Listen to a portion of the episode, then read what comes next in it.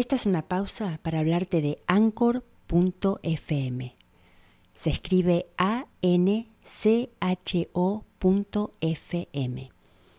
Es una aplicación gratis para producir y publicar tu propio podcast. Es muy fácil de utilizar. Lo puedes hacer desde tu iPhone o tu Android y también desde tu computadora. Tiene música, transiciones, hasta podés editar tus grabaciones. Algo que me encanta, podés hacer reportajes. Todo esto es gratis.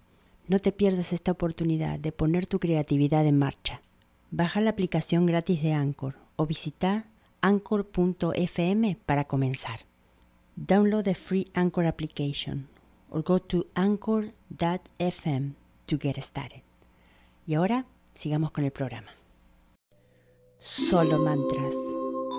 Solo mantras, solo mantras, solo mantras, solo mantras, solo mantras, solo mantras, solo mantras, solo mantras, solo mantras, solo mantras, solo mantras, solo mantras, solo mantras, solo mantras. Bienvenidos a otro episodio de Solo Mantras. Seguimos con la lectura del libro La vida es un juego y cómo jugarlo de Florence Scovel traducido por el señor Mauricio Chávez Mesen. Hoy vamos a leer el capítulo número 7, que se titula Amor. Comencemos. Cada persona en este planeta está siendo iniciada en el amor. Un nuevo mandamiento os doy, que os améis unos a los otros. Ouspensky afirma en Tertium Organum que el amor es un fenómeno cósmico y abre al hombre el mundo de la cuarta dimensión, el mundo de lo maravilloso. El amor verdadero es desinteresado y libre de miedo. Se vierte sobre el objeto de su afecto, sin exigir nada a cambio. Su alegría está en la alegría de dar. El amor es Dios en manifestación y la fuerza magnética más poderosa del universo. El amor puro y desinteresado atrae a sí mismo lo propio. No necesita buscar o demandar.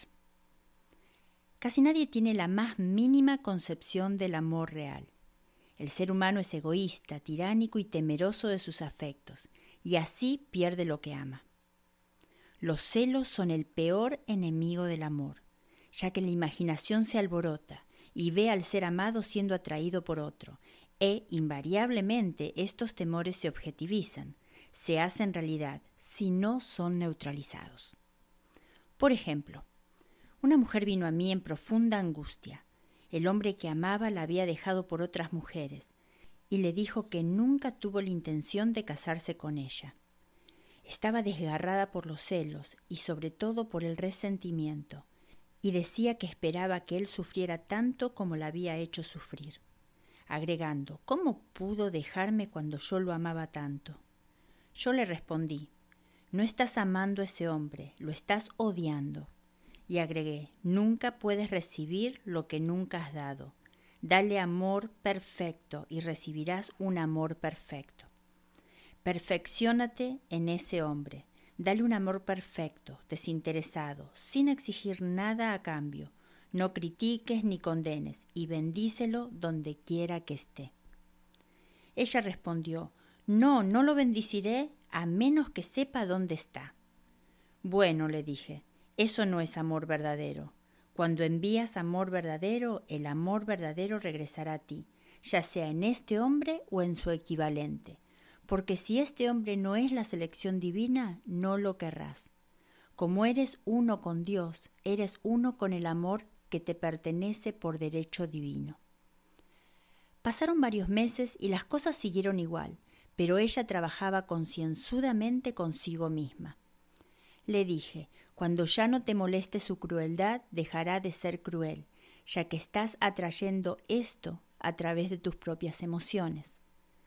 Luego le conté de una hermandad en la India que no se saludaban como un buenos días, sino que se dicen saludo a la divinidad en ti. Saludan a la divinidad en cada persona y en los animales de la jungla, y nunca son lastimados, porque solo ven a Dios en cada ser viviente. Le dije, Saluda a la divinidad en ese hombre y di, veo solo tu ser divino, te veo como Dios te ve, perfecto, hecho a su imagen y semejanza.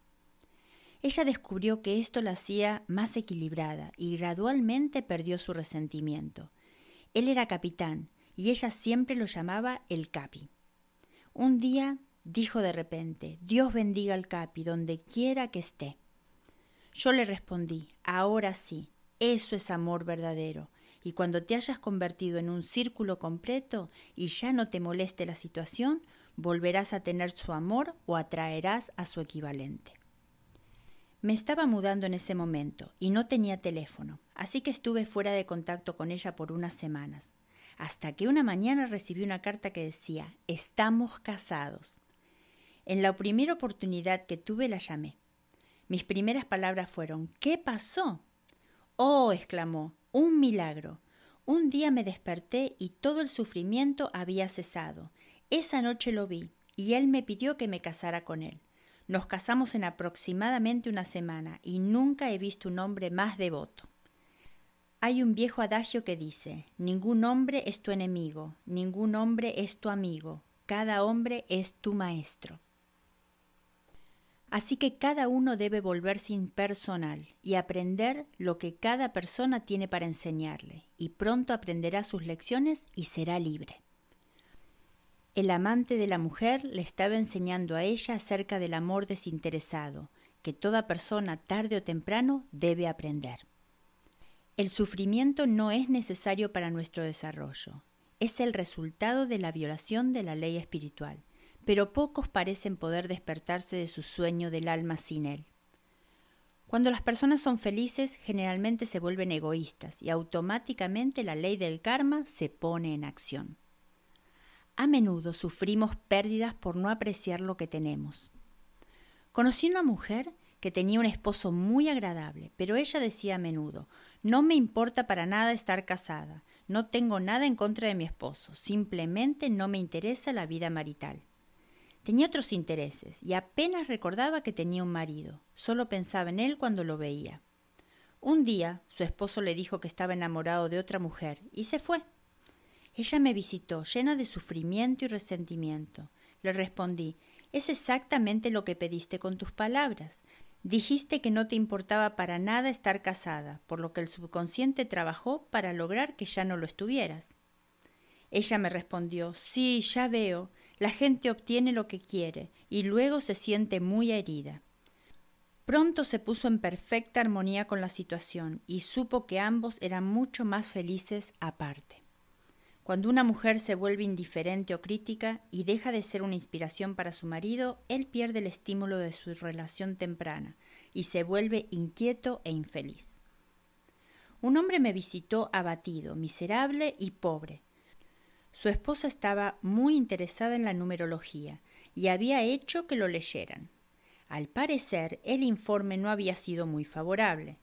Mi esposa dice que nunca llegaré a nada porque soy un número dos, me dijo. No me importa cuál es tu número, le respondí. Eres una idea perfecta en la mente divina y exigiremos el éxito y la prosperidad que ya están planeados para ti por esa inteligencia infinita. En pocas semanas obtuvo una muy buena posición y un año o dos más tarde logró un brillante éxito como escritor. Nadie tiene éxito en los negocios a menos que ame su trabajo. La imagen que el artista pinta por amor es su obra más grandiosa. Tampoco nadie puede atraer dinero si lo desprecia. Muchas personas se mantienen en la pobreza al decir el dinero no significa nada para mí y siento desprecio por quienes lo tienen. Esta es la razón por la cual muchos artistas son pobres. Su desprecio por el dinero los separa de él. Recuerdo haber escuchado a un artista decir de otro, no es un buen artista, tiene dinero en el banco. Esta actitud mental, por supuesto, nos separa de la provisión, del suministro. Debemos estar en armonía con una cosa para atraerla. El dinero es Dios en manifestación pues significa la liberación de la necesidad y la limitación, pero debe mantenerse siempre en circulación y utilizarse correctamente. El acaparamiento y el ahorro reaccionan con sombría venganza. Esto no significa que uno no deba tener casas y lotes, acciones y bonos, porque los graneros del justo estarán llenos. Significa que no debemos acaparar ni siquiera lo principal si surge una ocasión en la cual el dinero es necesario. Al dejar que el dinero salga sin miedo y alegremente, se abre el camino para que entre más, porque Dios es nuestro suministro indefectible e inagotable. Esta es la actitud espiritual hacia el dinero, y el gran banco del universal nunca falla. Vemos un ejemplo de acaparamiento en la producción cinematográfica Avaricia. La mujer ganó cinco mil dólares en la lotería, pero no lo quiso gastar, lo acaparó y lo ahorró y dejó que su esposo sufriera y pasara hambres y eventualmente se ganó la vida fregando pisos.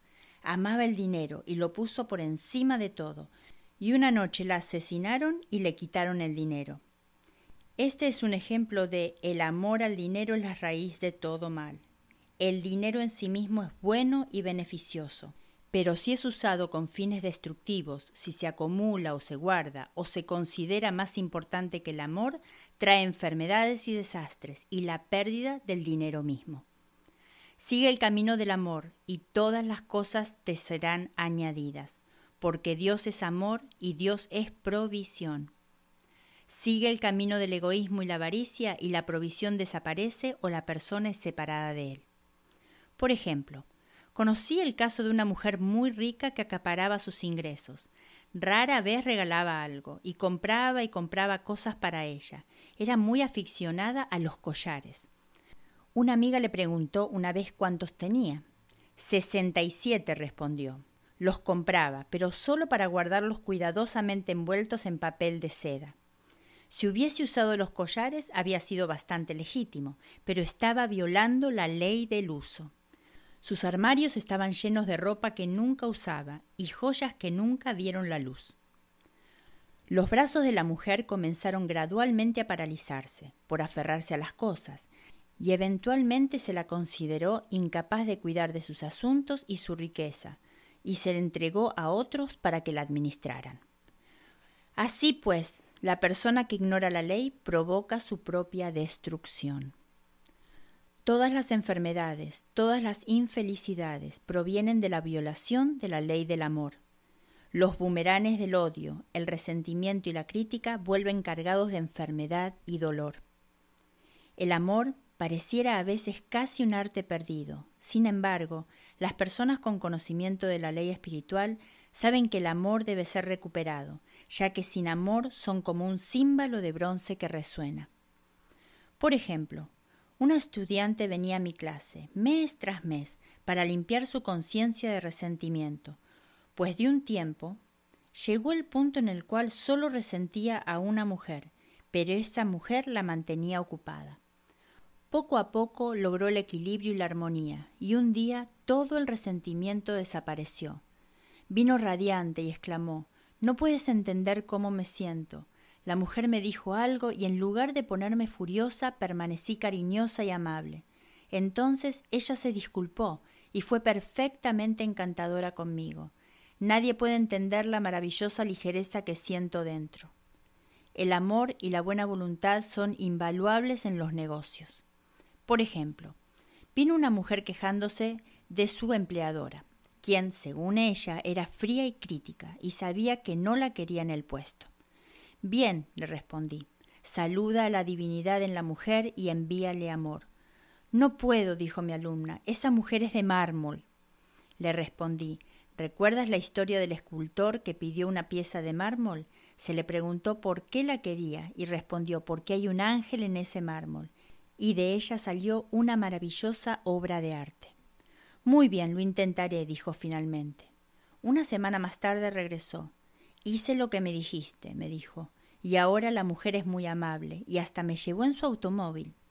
A veces la gente se llena de remordimiento por haberle hecho algún mal a alguien, tal vez hace años. Si este mal no se puede corregir, su efecto se puede neutralizar haciendo algún bien a otra persona en el presente.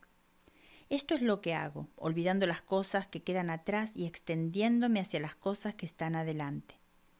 Filipenses 3:13. La pena, el arrepentimiento y el remordimiento destruyen las células del cuerpo y envenenan la atmósfera del individuo. una mujer me dijo con profunda tristeza, Hazme un tratamiento para ser feliz y alegre, porque mi dolor me pone tan irritable con los miembros de mi familia que sigo acumulando más karma. Me pidieron que tratara a una mujer que estaba de luto por su hija. Negué toda creencia de la pérdida y la separación y afirmé que Dios era la alegría, el amor y la paz de aquella mujer. La mujer recuperó de inmediato su aplomo y envió un mensaje con su hijo diciendo que ya no la tratara más porque estaba tan feliz que no era respetable. Así, a la mente mortal le encanta aferrarse a sus penas y remordimientos. Conocí a una mujer que se jactaba de sus problemas, así que, por supuesto, siempre tenía algo de que jactarse. La vieja idea de que si una mujer no se preocupaba por sus hijos no era una buena madre, Ahora sabemos que el miedo de la madre es responsable de muchas de las enfermedades y accidentes que afectan a los niños. El miedo crea vívidas imágenes de la enfermedad o de la situación temida, y esas imágenes se objetivizan, se hacen realidad si no son neutralizadas. Feliz es la madre que puede decir sinceramente, que pone a sus hijos en las manos de Dios y sabe por lo tanto que está divinamente protegido. Por ejemplo, una mujer se despertó de repente en la noche sintiendo que su hermano estaba en un gran peligro. En lugar de ceder a sus temores, comenzó a hacer declaraciones de la verdad diciendo El hombre es una idea perfecta en la mente divina y siempre está en su lugar correcto. Por lo tanto, mi hermano está en su lugar correcto y está divinamente protegido. Al día siguiente descubrió que su hermano había estado muy cerca de una explosión en una mina, pero había escapado milagrosamente. Así que uno es el guardián de su hermano en el pensamiento, y cada persona debe saber que lo que ama reside en el lugar secreto del Altísimo y mora bajo la sombra del Todopoderoso. No te sobrevendrá mal alguno, ni se acercará ninguna plaga a tu morada. El amor perfecto echa fuera el temor. El que teme no se perfecciona en el amor, y el amor es el cumplimiento de la ley. Así llegamos al final de este capítulo, otro capítulo maravilloso y nos enseña sobre el amor incondicional.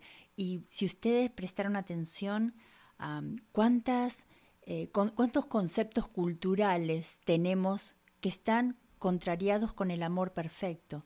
Por ejemplo, la preocupación de las madres, y eso es cierto, presten atención, cuando vemos a una madre que está preocupada, es como que quiere más a los niños. Y cuidado, eso es una alerta, una alerta. La preocupación solo trae esos temores a la vida. Hay que ser valientes y no preocuparse, hay que ser valientes y pensar en cosas positivas constantemente. Este libro es una gran, gran alerta a nuestra conciencia de que tenemos que prestar atención a dónde estamos caminando, hacia dónde estamos caminando con nuestras palabras, con, nuestra atención, con nuestra energía. Tenemos que caminar hacia nuestros sueños, hasta el final, hacia donde queremos ir.